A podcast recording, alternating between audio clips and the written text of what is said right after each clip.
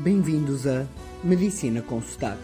A medicina explicada a todos, de um modo simples e com muita pronúncia. Olá, mais uma vez. Quando era pequenino e mesmo depois já em adolescente, eu tinha dúvida entre dois, duas áreas profissionais que queria seguir. Uma delas era a astronomia e outra a medicina. Acabei por escolher medicina. Posso-vos dizer que o motivo foi mais ou menos este que eu achei que eu podia ser médico e depois trabalhar ou fazer astronomia como hobby. E o contrário, achei que era mais difícil ser astrónomo e ter um hobby de, de medicina. E foi esse um fator importante na, na minha decisão. E a verdade é que mantenho ainda agora o hobby da, da astronomia. E o que vos venho dizer hoje é que, por vezes, as pessoas questionam porque é que se gasta tanto dinheiro na astronomia, em explorar o espaço, nessas coisas, sobretudo pessoas que estão muito ligadas a, a teorias de conspiração, negacionismo, no fundo, até pessoas que parece que não estão a conseguir pensar com uma mente mais abrangente. Todo o conhecimento que nós, humanos e do planeta Terra, temos com a astronomia é enorme em imensas, imensas, imensas áreas, mas eu hoje vou apenas e só falar de o que é que a astronomia trouxe para, para a medicina. Não são assim muitas coisas ou específicas, mas sim, sobretudo, toda uma tecnologia, porque a exploração espacial obriga a uma tecnologia fantástica e que acaba por evoluir muito rapidamente e a medicina ganha com isso. Começando pela imagem. Nós sabemos que na astronomia é super difícil obter imagens dos astros. Temos que ver vários espectros, não só da onda visível, como por exemplo de outros tipos de radiação, infravermelhos, ondas de rádio, etc.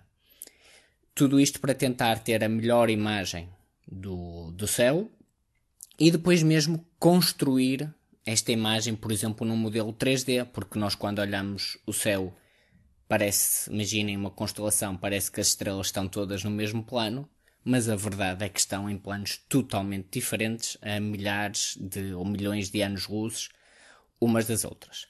E foram estes desenvolvimentos na astronomia que permitiram melhorar muito a imagem que se faz médica, por exemplo, a nível de, de taques, de ressonâncias, de PETs, que é tomografia de emissão de positrões, e isto é muito importante, por exemplo, no cancro, onde nós, quanto mais cedo e mais localizado virmos onde é que estão, por exemplo, os tumores, melhor e mais eficaz pode ser a nossa quimioterapia ou, por exemplo, radioterapia, onde se vai aplicar radiação naquele local específico. Portanto, a melhoria da imagem obtida pela, pela medicina através destes exames que vos falei, muita dela vem já desde o antigamente em que a astronomia usava todas essas técnicas. E assim permite-nos ver muito melhor o corpo humano.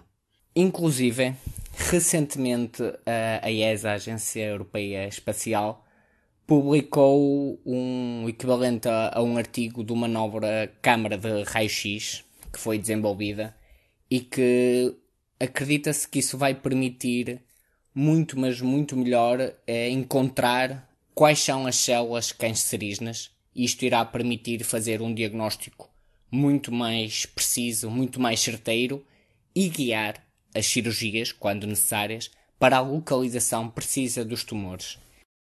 Mais, os termómetros. Uma coisa tão simples como o termómetro. Lembram-se dos termómetros de mercúrio, em que aquilo primeiro, se se partisse se o mercúrio ficasse exposto ao nosso corpo, poderia haver toxicidade.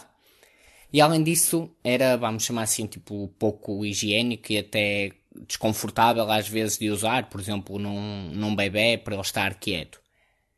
Uh, graças à astronomia, que usa muito a imagem infravermelha, inclusive é o telescópio espacial que começou a dar as, as primeiras imagens este mês, o James Webb, ele usa sensores de infravermelhos, é assim que ele obtém as imagens, através de infravermelhos, E foi essa tecnologia de infravermelhos que foi tão utilizada no espaço e que permitiu coisas tão básicas como nós termos os termómetros de infravermelhos que nós usamos agora, que nem precisa de tocar no corpo, basta só apontar alguns centímetros e em um ou dois segundos nos dá os resultados. Ou então, ah, eu estava a falar que não precisa tocar, por exemplo, aqueles da, que se faz na testa, mas alguns também, por exemplo, através da temperatura do ouvido, precisa tocar, mas em um ou dois segundos consegue-se na mesma obter a temperatura. Mas há mais, e uma, esta eu sempre achei muito curiosa, que é as próteses. Próteses, por exemplo, de membros, de mãos, de braços, de pernas. Muitas delas começaram com as estações espaciais e os braços robóticos que a NASA usava na estação espacial, na Lua, em Marte. E foi essa tecnologia que depois foi aplicada ao ser humano e permitiu-se assim que haja melhor fabrico e com mais tecnologia das próteses que se põe no, nos seres humanos. E por final, a utilização de computadores, sobretudo através da nuvem para fazer processamentos. Não sei quem se lembra de um projeto, eu lembro-me quando era pequenino, que chamava SETI at Home, que basicamente o que era?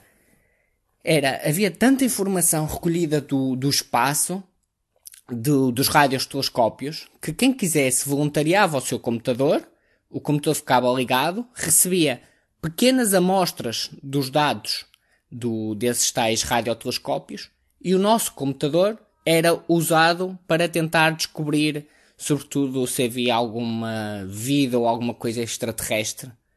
E, e, e, qual era a vantagem? É que assim, por exemplo, este projeto a 7, imaginem a NASA, podia usar o computador de cada um de nós para ajudar no trabalho. E eu lembro-me que aquilo era um programa que bastava estar ligado ao computador e eu podia estar a jogar, a escrever, a fazer trabalhos e aquilo corria em paralelo, como se fosse uma aplicação em paralelo, e com tanta gente que aderiu a esse programa, cada um de nós acabava por processar um bocadinho daqueles dados dos radiotelescópios e ajudar. O que é que acontece? Isto, portanto, isto foi através da astronomia, ajudou a criar todo o que nós agora chamamos de, de nuvem e de processamento de dados. Uh, e um dos primeiros projetos então foi este SETI at Home de, usado na astronomia.